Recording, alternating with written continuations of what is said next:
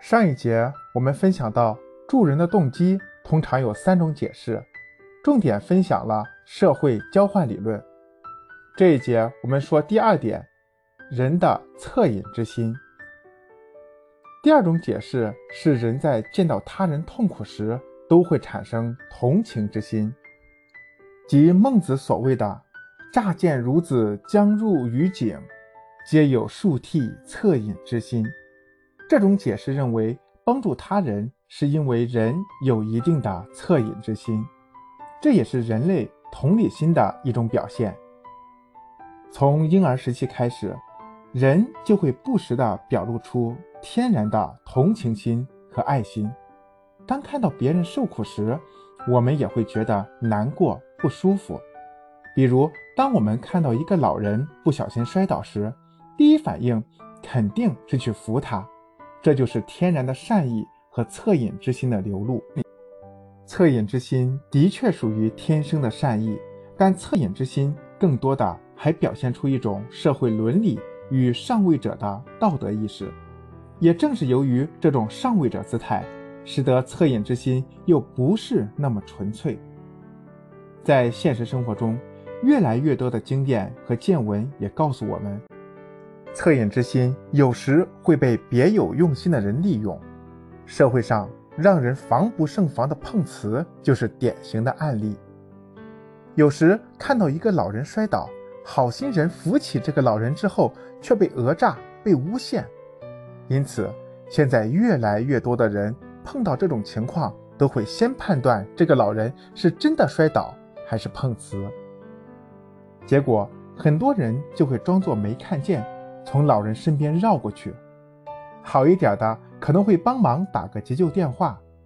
这种人为了保护自己心中的权衡，压倒了天性中的善意。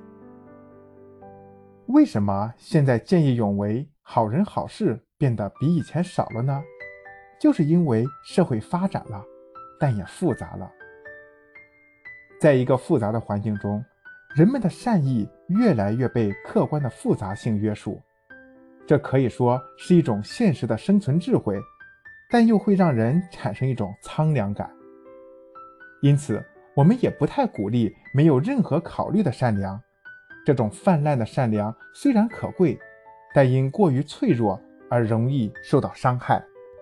不能进行自我保护的善良是危险的，对于孩子来说更是如此。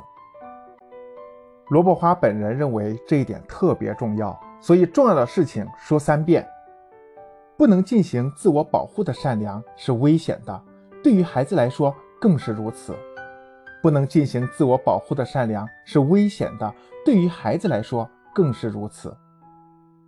不能进行自我保护的善良是危险的，对于孩子来说更是如此。书归原文。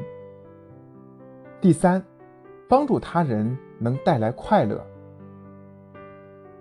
来自纽约州立大学实习分校的史蒂芬·波斯特教授是一位专门研究助人方面问题的专家。小时候，每当他情绪不好时，他的妈妈就会说：“孩子，你看上去心情不好，你出去帮助别人吧。”于是，小波斯特便会跑出去，帮助街对面的环卫工人清扫落叶。或者帮助旁边的大伯修理桅杆，他说：“我每次出去帮助完别人，心情就变好了。”后来，波斯特成为研究慷慨助人大爱精神的专家。二零零八年，他在自己的《好人会有好报吗》一书中开篇就写道：“如果我可以带一个词到来世。”那一定是付出。一项最新的研究也证明了波斯特的观点。这项研究认为，那些与人为善的孩子可以获得更多的幸福感，也能获得更多的认可和赞许，受到大家的喜爱和欢迎。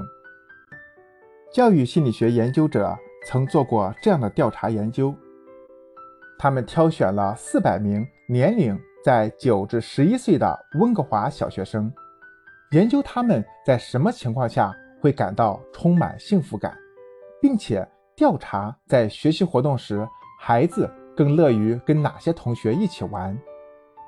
在调查过程中，他们请老师鼓励其中一半的孩子多做善事，比如与同学分享午餐，在妈妈感到疲惫时给大大一个拥抱。另一部分孩子则被告知可以去他们喜欢的地方，比如篮球场、朋友家等。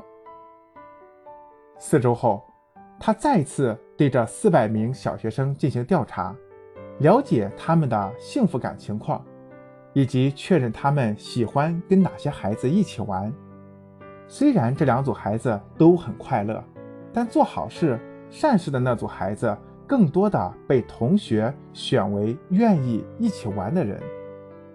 由此可见，做好事、做善事的行为会让孩子更受欢迎，而这一部分孩子也会因此感到更加幸福。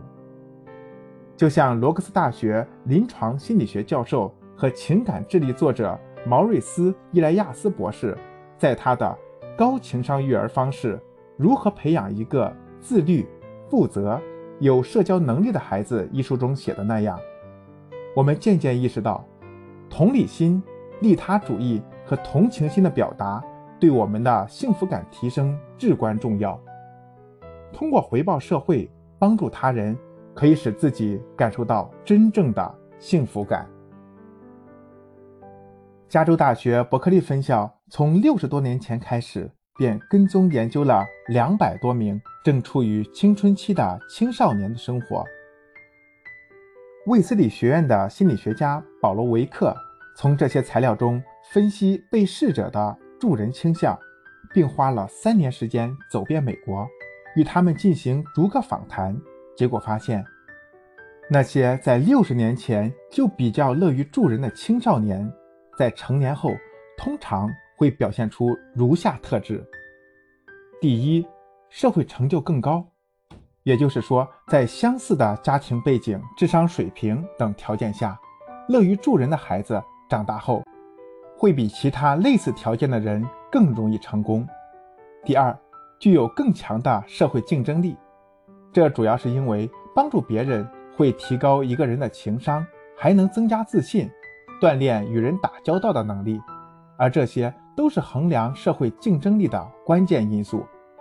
第三，生活习惯好，比如他们更少抽烟、酗酒，更关注身体健康，也会更积极的锻炼身体。